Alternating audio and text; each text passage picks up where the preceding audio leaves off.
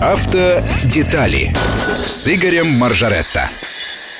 Здравствуйте. Приветствуем, Игорь. Доброе утро всем. Хотя для автомобилистов не очень добрая, там метель такая. Общем, Метель ожидаются пробки. Ожидаются пробки. Кстати, по вот несколько дней рабочих, которые были в Москве, прошли очень хорошо. Не было пробок особых. А вот э, посмотрим, как после ухудшения погоды. Да чудесно прошли последние дни. Ну, во-первых, еще часть народа не вышла на работу, я так понимаю.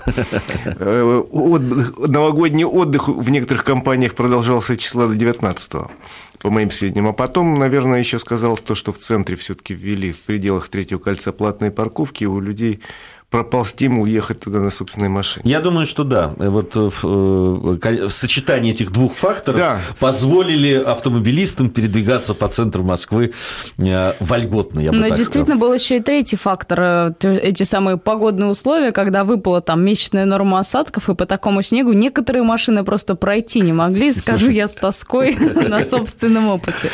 Нет, Ну, ну, сейчас-то было все нормально. Да это нормально. было бы, да. Ну хорошо, А, год стартовал, А, год, э, который э, если с точки зрения там, автомобильной промышленности, да, там, э, бизнеса автомобильного, обещает быть непростым. Правильно очень, я понимаю? Очень непростым. Во всяком случае, прогнозы на этот год, э, даже осторожные прогнозы, они не хороши и не радуют, к сожалению. Прошлый год, 2014 был не очень удачным и для авторынка, и для автопрома в целом. Было падение по рынку на 10% по легковым автомобилям, а по коммерческим еще хуже. Э, И в этом году осторожно предсказывает, что у нас будут падения по рынку как минимум на 25%. Это очень грустно. Ну и, соответственно, автопром тоже реагирует. Никто не будет автомашины производить так впрок и выстраивать их, как, знаете, вот представляем, такие ряды стоят и ждут покупателей. Никто этого сейчас не делает. Уже КАМАЗ, например, заявил, что будут работать три дня в неделю в этом году, в первом полугодии. Многие перешли на четырехдневный э, рабочий день, и это не есть хорошо. Где-то там отпуска впереди маячат длинные и не очень желанные и так далее. То есть, конечно, тяжелый будет очень год, если не будет никаких э, дополнительных э, гадостей или, ну, наоборот, подарков, то м, вот ожидается падение на четверть. На четверть. На четверть это очень много, при том, что все говорят, ребята, ну, зарубежные эксперты, конечно, российский авторынок в перспективе номер один. Он, конечно, самый ненасыщенный в Европе. У вас там 300 автомобилей на э, тысячу человек, когда в, там, в Польше и Литве 600, для примера, а Польша и Литва, знаем, не самые богатые страны Европы. Вот. Ребята, у вас огромные расстояния, вам нужны машины, и людям нужны конкретно. Ну, вот, вот ситуация такая сейчас экономическая не очень жиз- жизненно радостная, поэтому как-то рынок расти не будет. Но в перспективе мы будем самыми Ну, лучшими. с другой стороны, вот, э, Игорь, я хочу понять. э, С одной стороны, есть рынок, есть потребность в автомобилях, э, у населения действительно есть. Да, конечно. У нас люди любят машины, любят, и они нужны, действительно. А, Они нужны еще, ну, представляешь, расстояния огромные, э, общественный транспорт работает плохо, то, то из одного региона, то из другого доносятся крики, что закрыли электрички, Да, то да, там, да, то я здесь. раз Там хотел об этом. общественный транспорт работает в регионах во многих очень слабо, и поэтому ну, людям реально надо как-то добираться из пункта А в пункт Б. Так я вот хочу понять, есть рынок. Понятно, что, ну, может быть, нет э, больших денег у людей, но все равно деньги на э, автомобили какие-то есть. Э, Вот с точки зрения ценовой политики, может быть, делать, э, э, ну, как-то как гибче к этому подходить? Ну, в общем, компании подходят достаточно гибко, потому что им надо продавать то, что они производят. Они же клепают, там, рабочих надо занимать, партнеров, которые комплектующие надо занимать. В общем, всем надо работать.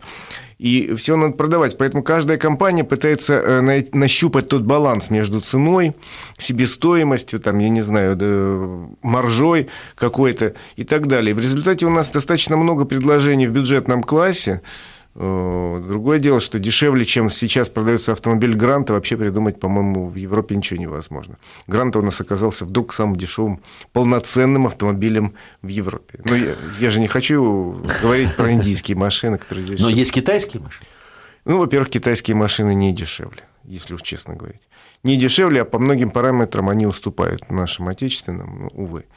Есть инди... Почему вы? Э, ну, хорошо, хорошо, класс, класс, класс. Есть индийские машины, ну, по-моему, я рассказывал, что такое индийские машины за 2000 долларов. Это, в общем, конечно, слезы Мичурина да, да, да. в нашем детстве. Ну, то есть ожидать, что там... Э... Вдруг подешевеет? Нет, нет, нет. Подешевеет, там, я не знаю, может быть, самокаты. Но самокаты вот сейчас выглянем в окошко. И поймешь, что самокат это то, что... Нет, на самом деле, сейчас, вот, допустим, Лада Гранта стоит э, по-моему, что-то порядка 350 тысяч базовая. И в ней есть четыре колеса, двигатель, там, усилитель руля, там, одна подушка безопасности и так далее. По нынешнему курсу 350 тысяч рублей – это э, сколько получается? Это получается меньше 5 э, евро. Ничего подобного в Европе нет. Это причем полноценный достаточно автомобиль, у которого есть все э, атрибуты автомобиля, включая там печку, там э, колеса, колеса, руль, э, стеклоподъемники, там, ну, лошадиные силы. Да, их там штук 80, по-моему. То есть, в общем, все есть, в отличие от индийского автомобиля, где, например, стекол нет или нет печки и вентилятора заодно тоже. Необычное решение, не совсем подходящее для России все Но зато 2000 долларов. Но что касается рынка поддержанных автомобилей, сейчас многие подтянули пояса, кто даже собирался менять, но пока не подкопил, говорят о том, что пока ездит, буду ездить. И вот сколько, по-вашему, придется ездить до тех пор, пока цены не вернутся в более-менее адекватное состояние? Ну, цены не вернутся уже в то состояние, которое было до, условно говоря, октября-ноября уже надо успокоиться и сказать, ну, выдохнуть. Фу. Вот, э, цены будут расти, к сожалению, дальше, и э, у нас уже удлиняется срок владения автомобилем. Мы вдруг неожиданно несколько лет назад выскочили на среднеевропейский уровень. У нас автомобиль в крупных городах э, был во владении чуть больше 4 лет. То есть человек покупал новый автомобиль в кредит там, или еще как-то, или просто наличные. Там, ездил 4 там, года, 4 месяца, 4 года, 5 месяцев. И потом менял на новый, то ли марки, или более высокой. А этот продавал, и все было хорошо, как в Европе. А теперь вот срок владения удлиняется, и сейчас, насколько я помню, уже больше пяти лет. И тенденция такая есть, что, в общем, люди будут тянуть с покупкой нового автомобиля, думая, а может, я еще на стареньком поезжу, там полгодика, бог его знает, что там будет. Вторичный рынок, кстати, живет лучше, чем первичный. Свято место пусто не бывает, как известно. И если на первичном рынке автомобили продаются плохо, то на вторичном они, продажи пошли расти, народ там активно пасется, много предложений. Тоже цены растут на вторичном рынке, но не так быстро, как на э, рынке новых автомобилей. Выбор там достаточно большой, у нас э, рынок давно уже сложился свой, он не зависит от ввоза из-за рубежа, потому что уже навозили столько, что, в общем, можно выбрать и из отечественных марок. И... Лидеры на вторичном рынке у нас, естественно, «Лада» на первом месте – она у нас везде на первом да, месте. Да, она э, среди иномарок Toyota. Вот больше всего на вторичном рынке ценится Toyota. Вообще, японцы на вторичном рынке наши сограждане очень любят, считают их хоть самыми надежными, но достаточно это оправдано. И э, на японцев самый большой спрос. Ну и предложение тоже ну, достаточно. Раз, раз на вторичном рынке японцы востребованы, то и востребованы они у гонщиков, я так понимаю. Да. Кстати, я когда подводили итоги прошлого года, заметил очень странную вещь, что в декабре очень сильно выросли продажи именно японских марок, в первую очередь. Там в два раза, там, даже больше, чем в два раза у некоторых марок. Я так понимаю, что почему-то наши сограждане решили, что японский автомобиль – это надежное средство вложения денег, дешевеющих внезапно, именно японский. Ну, они на вторичном рынке хорошо продаются, значит, правильно, все, ну, да. все правильно решили. Поэтому, я говорю, в декабре вдруг подскочили продажи японских марок, ну, так сильно, причем очень многие марки, э, которые как-то так мы к ним относились, не то что скептически, но пока еще не понимаю. Например, Акура, она недавно появилась. У них там продажи были совсем небольшие. Тут бабах, там два с лишним раза. Но, все, может, всю Акуру раскупили. Может быть, э, были проблемы просто в автосалонах жили, были проблемы с наличием автомобилей в других марок, может быть, более популярных. Поэтому люди решили, ну, давайте попробуем. Раз там нет, давайте Купим то, что есть. И, и вообще декабрь дал возможность многим маркам, у которых э, автомобили не очень хорошо шли, вдруг подняться там, и раздать все, что было, там, распродали ну, под корень все. Особенно это касается, я говорю, в первую очередь, японских машин, потому что там что Я не перестаю удивляться нашим согражданам все равно. То, то Тебе не кажется, это успешная инвестиция? Ой, я, я не то, что да не кажется, я уверен, что это не очень хорошая инвестиция. Так же, как телевизоры. Может быть, чуть получше, потому что, ну, можно подколымить, наверное, на, на автомобиле, можно еще что-то сделать. Но с точки зрения, ну, как, как можно рассматривать инвестиции, если ты вот покупаешь машину, она выезжает из автосалона и тут же дешевеет просто. Во-первых, тут же дешевеет, во-вторых, ты покупаешь машину, тут же надо заплатить там один налог, другой налог, страховку, страховку купить, ну, страховку купить другую, озаботиться местом под солнцем для этой машины, там, либо парковку оплачивать, либо гараж, либо там новая ж машина, жалко на улице бросать. Там надо купить коврики, надо купить то, надо купить все, надо ее заправить, поехал, да, бак заправил, хоп, уже 2000 рублей нету, ну и так далее. Вот, да, поэтому про инвестицию я Это так очень странно, да, это же. Ну, другое, вот... другое дело, там человек собирался купить машину, долго думал, э, дум... и у него были мысли, может, еще подумать или купить. Да, а тут, и, а тут, ну, вот вроде как будут дорожать, понятно, что будет дорожать, но человек пошел и купил. Но это же не все люди были, которые бросились. Безусловно. Во всяком случае, я двух или трех наших с вами коллег знаю, работающих в этом здании, которые вот пошли и вовремя купили. И счастливы.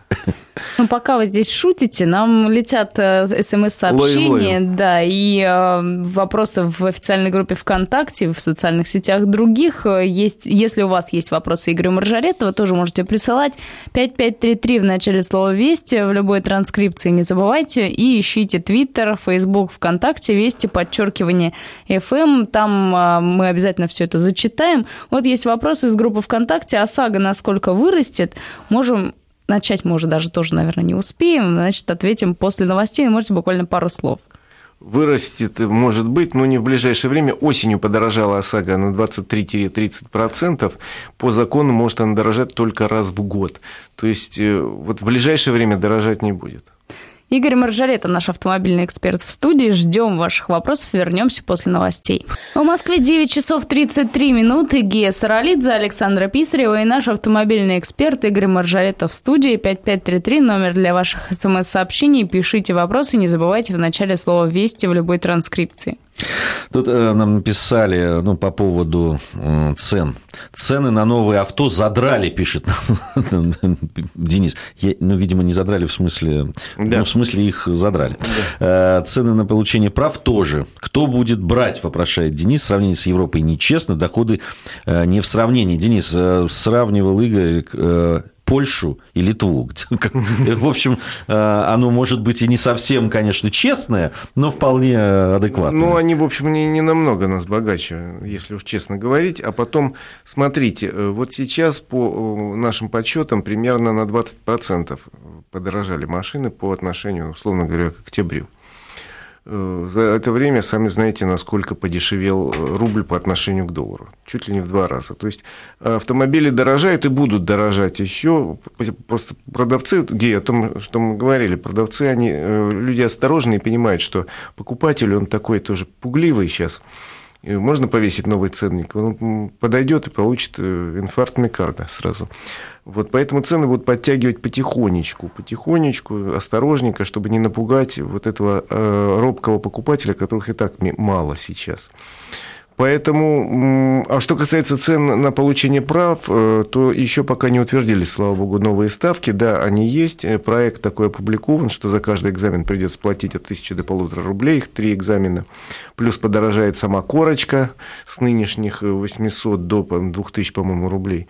Но это пока только проект, он не утвержден. Хотя, в общем, висит как домоклов меч на э, ну, кстати, по поводу, если уж сравнение, то получение прав в европейских странах я просто, я молчу про Японию, потому что там, Японию, просто, да. там просто каких-то заоблачных денег стоят права. Ну, Япония, кстати, не, не, не лидер. Тут есть еще Сингапур, где, собственно, получение прав... Не, ну там... Но у них там... вообще с автомобилями особая история. Да, у них особое отношение к автомобилистам. Да, положение, получение прав обходится в несколько десятков тысяч долларов в Сингапуре. Там по само разрешение получить права, но стоит примерно как автомобиль. Да, автомобиль стоит в три раза дороже, чем в соседних странах, потому что очень высокие налоги. Ну и так далее. Но они таким образом ограничивают у них все-таки остров, насколько я понимаю. Если всем желающим дать возможность купить автомобиль, то эти автомобили выстроятся в несколько вот ярусов. Великобритания тоже остров, а дают возможность такой. Но Великобритания все-таки большой остров по сравнению с Сингапуром, Вот, да. вот. Там есть где разгуляться, там даже есть и пу- пустоши, там есть места, где вообще никто не живет. Мы все-таки вернемся к вопросам. Их очень много, даже Давайте, ну, очень Саша. много именно конкретных. Эм, Вопрос такой, как тест на патриотизм. Стою перед выбором: люксовая приора или солярис хэтчбэк. Посоветуйте. А вы знаете, сами решайте вот в этой ситуации, потому что автомобиль – это вещь, где вот советовать, ну, Саш, я не могу, я считаю, например, считаю, что для женщины вот самое интимное – это выбор сумочки. Вот, вот, вот нельзя женщине подарить сумочку, она должна сама выбрать, правильно? Или я не прав? Мне кажется, вы не правы. Нет, а мне кажется, сумочка – это вот вообще такая Все вещь. зависит от суммы. Все зависит от женщины. Поэтому автомобиль – это вещь, которую в конечном итоге выбирают вот сердцем, как вот душа вот глянула, потому что по цене Приора дешевле, конечно, не, не- не принципиально, но дешевле чем Солярис. Солярис э, в этом смысле престижнее и более современный, намного более современный автомобиль, чем Приора, который сделан на базе десятки, а десятка разработана ну, чуть ли не 20 лет назад. Все-таки Приора сильно устарела. Ну, решайте, что лучше. По качеству Приора сейчас, в общем, неплохие автомобили. Вообще на автовазе сейчас неплохо собирают машины. Э, На тестах много раз брал. и, В общем, понимаю, что это уже не те «Жигули», которые были 20 лет назад совсем. Но э, говорю, выбирайте 20 дешевле, престижнее, э, более интересно укомплектованные, допустим, по качеству материалов Прио- Приора отстает, конечно. Ну, решайте сами. Зато, допустим, у Приора есть относительно достоинства, типа хорошая подвеска, рассчитанная им- именно на наши дороги, которые убить достаточно сложно. Про вас патриот новый, обновленный, вернее. Ну, он даже можно считать почти новый. Там совершенно новые фары, салон. Просит там- рассказать. Вот. Ну, вы знаете, он действительно сильно поменялся в прошлом году. Э, Там появилось многие э, технические новые решения, и внешне он сильно поменялся, более современным стал. Но все-таки, с моей точки зрения, Патриот – это проходимец. То есть, это автомобиль, в первую очередь, предназначенный, э, ну, это рамная машина, предназначенная для движения по бездорожью. Хотя нынешнее поколение уже более-менее приспособлено для города и трассы. Не так, что первые патриоты, которые э, рулили совершенно дико. Вот. Решайте сами. Если у вас есть необходимость ездить по бездорожью, то Патриот, конечно, хороший выбор. Если вы покупаете автомобиль чисто для города, то я бы все-таки посмотрел какие-то другие варианты, потому что для города большой рамный автомобиль, с моей точки зрения, не самый удобный выбор. Спрашивают, есть ли у вас информация о выходе новой Шеви? Значит, есть такая информация. Шеви Нива новая показывали нам ее на прошлом автосалоне э, московском. Она действительно хороша, она красивая, она такая, в общем, запоминающаяся. И ясно, что это не клон какой-то, сейчас очень модно. Значит. Перевесили, перевесили э, лейб спереди и сзади и говорят, это уже теперь не Рено, а Nissan. Ну, я условно говорю, что э, это оригинальный автомобиль, достаточно интересный внешне, внутри его не видел никто, и он был обещан к производству в начале будущего 2016 года. Насколько я понимаю, могут строки чуть сдвинуться, но сдвижение будет, сдвижка будет не, не принципиальной, там, на 3 месяца и так далее, потому что говорят, что уже там сварочное оборудование завезено, окрасочное завезено, штампы завезены, и там вопрос идет в отладке этого оборудования. Ну, начало следующего года. 5533 номер для ваших смс-сообщений в начале слова «Вести». Тут э, еще про инициативу спрашивали, инициативу МВД. И действительно, я тоже хотела об этом у вас уточнить, э, ваше мнение узнать. МВД предложила запретить э, начинающим водителям буксировать другие автомобили и переводить э, пассажиров на мотоциклах. Первая и главная цель для того, чтобы снизить аварийность с участием водителей-новичков. По вашему мнению, это вообще какая-то принципиальная вещь? Или все-таки, может быть, и водитель там со стажем год, но, тем не менее, который способен производить такие действия. И зависит здесь от Саш, качества обучения. Тут вопрос такой, в общем, непростой. Дело в том, что действительно наши законодатели, наши не законодатели, чиновники равняются на некие европейские и не только европейские правила, которые Э, у, них, вот, допустим, в Германии есть первый год водителям, выдают или в Финляндии временные права, и там есть серьезные ограничения. Например, не ездить ночью, не возить пассажиров, э, не ездить со скоростью выше там, определенной там, и так далее. То есть есть такие ограничения для начинающих. У нас прав отдельных для начинающих нет. У нас есть требование вешать значок, э, такой восклицательный знак на желтом фоне для начинающих водителей, но наказания нет. То есть определить начинающий водитель это или э, человек со стажем можно только, ну, если посмотреть на его права. Э, поэтому я говорю, вот если введут такие ограничения, контролировать это достаточно сложно будет. Э, с другой стороны, если посмотреть, да, есть сермяга, все действительно молодой неопытный. С третьей стороны, посмотреть, ребята, а хорошо бы, конечно, там, показать в рамках обучения автошколы, как буксировать вообще, потому что ну, каждому в жизни, наверное, хоть раз пригодится. Почему бы не ввести там, ну, я говорю, один урок по буксировке, тем более, что теперь по новым правилам обучения при желании, при желании э, э, в курсе обучения научат еще, как ездить с прицепом. Одно-два занятия дадут. То есть можно и про буксировку ввести, потому что, ну, еще раз говорю, страна у нас большая, ломаются машины часто, средний возраст автомобиля чуть больше 11 лет, и, а помочь ближнему святое дело. Еду я, допустим, по дороге, там стоит какой-нибудь дедушка и руками машет, вот, помоги, сынок, ну, вот как отказать. А, по поводу ценообразования нас пытаются уличить а, здесь наши слушатели. А, пишут, лукавите, Toyota перенесла сборку в Россию энное время назад, что позволило уменьшить конечную стоимость, но цены остались на том же уровне. Нехорошо. Значит, смотрите, Toyota э, вообще действительно открыла производство в Питере еще, чтобы не соврать, лет 7 назад. Достаточно давно. Но там в Питере собирается одна единственная модель и не самым большим в мире тиражом. Там собирают только Toyota Camry. Э, уровень локализации, в общем, невысок. Там, если я сейчас не помню на вскидку, ну, процентов 30. То есть практически э, эти 30% это наши рабочие руки, ну и люди, которые свинчивают им какие-то вещи. Там ну, можно... То есть это то, что может э, позволить уменьшить цену, так да. скажем, поясним. Но, понимаете, вот условно говоря, самая высокая степень локализации у нас у компании Renault Nissan. Э, те автомобили, которые они собирают в Москве и в Тольятти, там локализация доходит до 75%. Вот это реальная локализация, и на такую машину можно пытаться удержать цену в пределах. А если локализация 25%, ну, да, чуть-чуть можно по сравнению с конкурентами. Кстати, э, обещают в этом году перенести в Россию производство самой популярной модели Toyota RAV4 в Питере тоже будут собирать.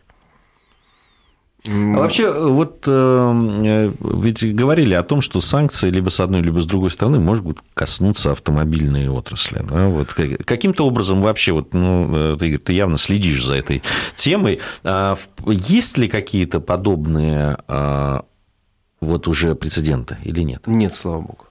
Нет, и э, я надеюсь, не будет. Во всяком случае, премьер-министр, наш президент говорили о том, что разговоры такие велись, но от них отказались. Э, дело в том, что наша автомобильная промышленность, она, пожалуй, на сегодняшний день самая современная. Если всех отраслей промышленности посмотреть, там была специальная концепция, разработанная еще 15 лет назад, и целенаправленно э, приглашали инвесторов, строили заводы. У нас же больше 20 заводов сборочных иностранных марок. Ни в одной отрасли ничего подобного нету. И отрасль это сильно интегрирована в мировой автопром, и любая э, санкция в одну или в другую сторону сильно бьет во вс- всех, потому что невозможно ограничить ввоз чего-то сюда, чтобы это самих же не ударило по голове. Ну вот какие-то горячие головы в Думе говорили, давайте запретим ввоз автомобилей, которые не собирают в России, например, Мерседес. Мерседес сейчас крупнейший э, акционер э, КАМАЗа.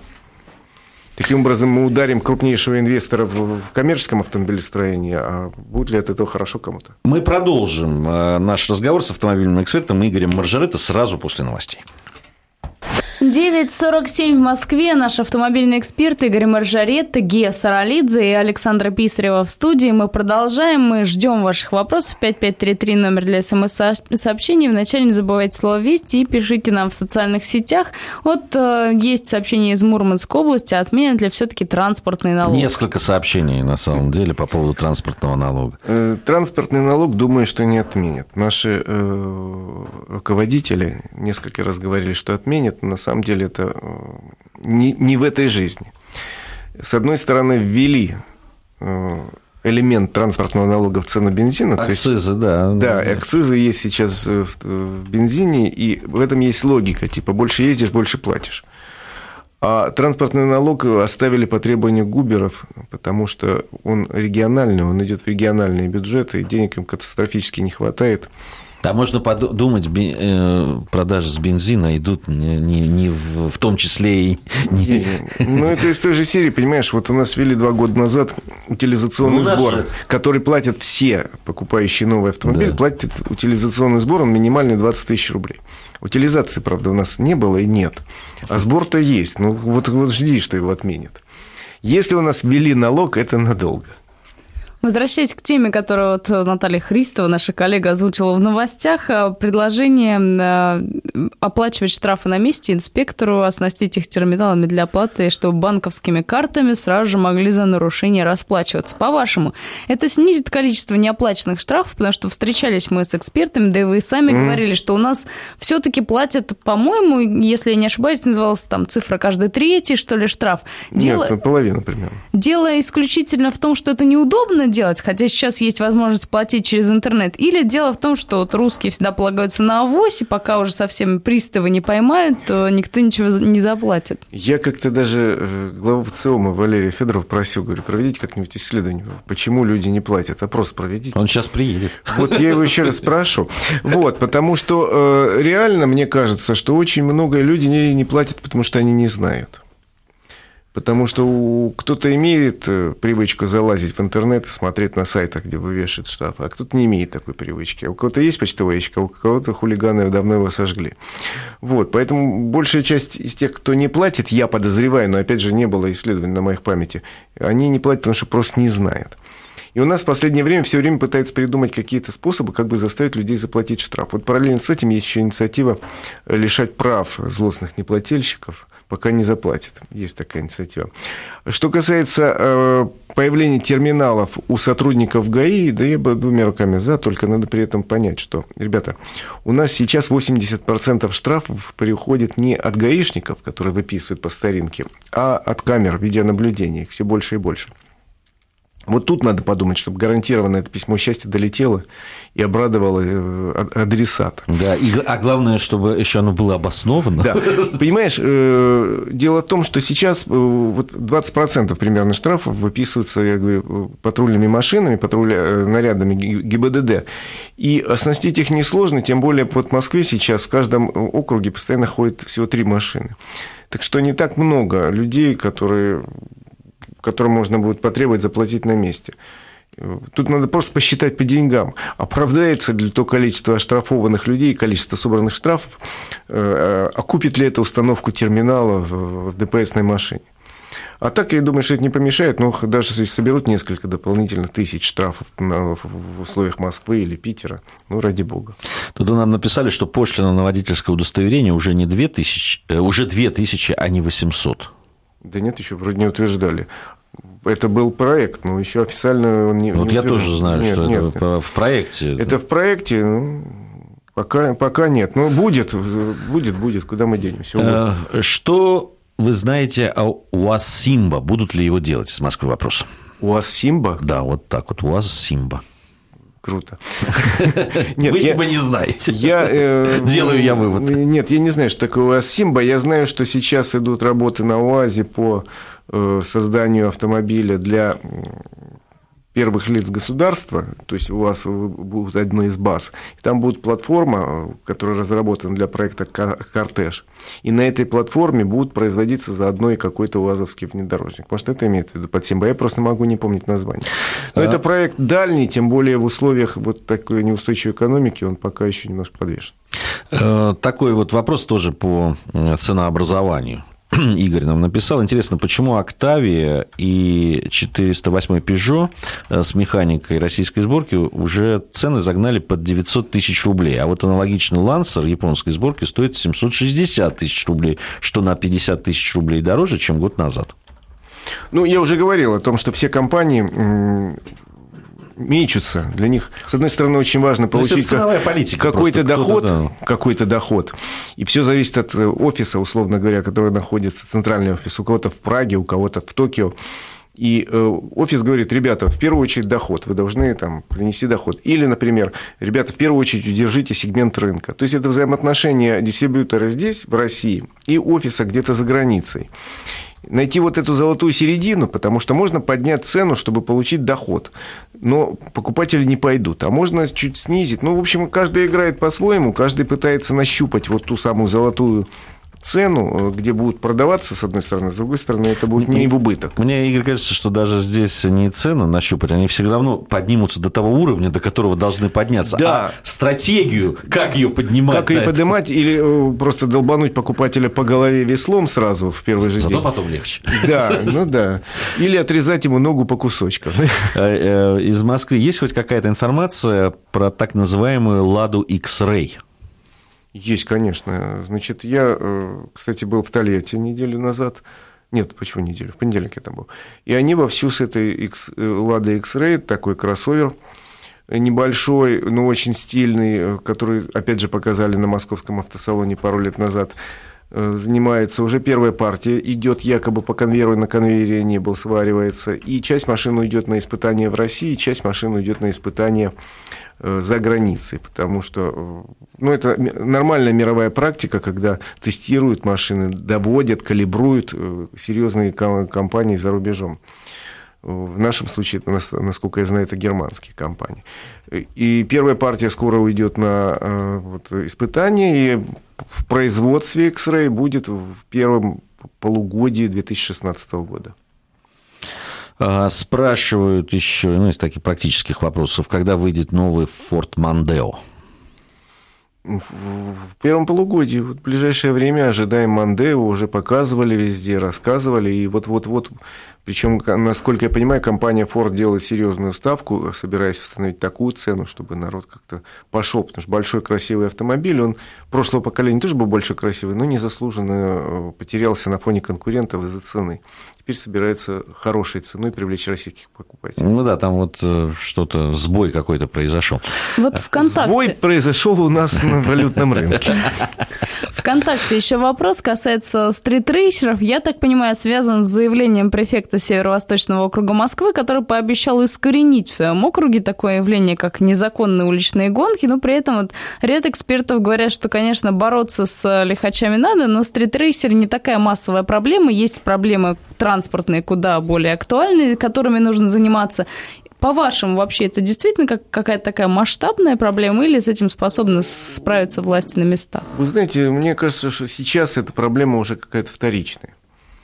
Тем более, что есть некие алгоритмы по борьбе с незаконными вот этими гонщиками. Э, в принципе, опять же, власти должны бы по-хорошему сказать, ребята, а вот давайте мы вам выделим какую-нибудь тупиковую улочку, вот гоняйте здесь, вам надо там 400 метров, вот, пожалуйста, вот поставьте тут средства какие-то безопасности минимальные, мы будем пригонять машину ГАИ на всякий случай и гонять. Но почему-то власти не слышат стритрейсеров, а может, и они тоже не хотят общаться с властями.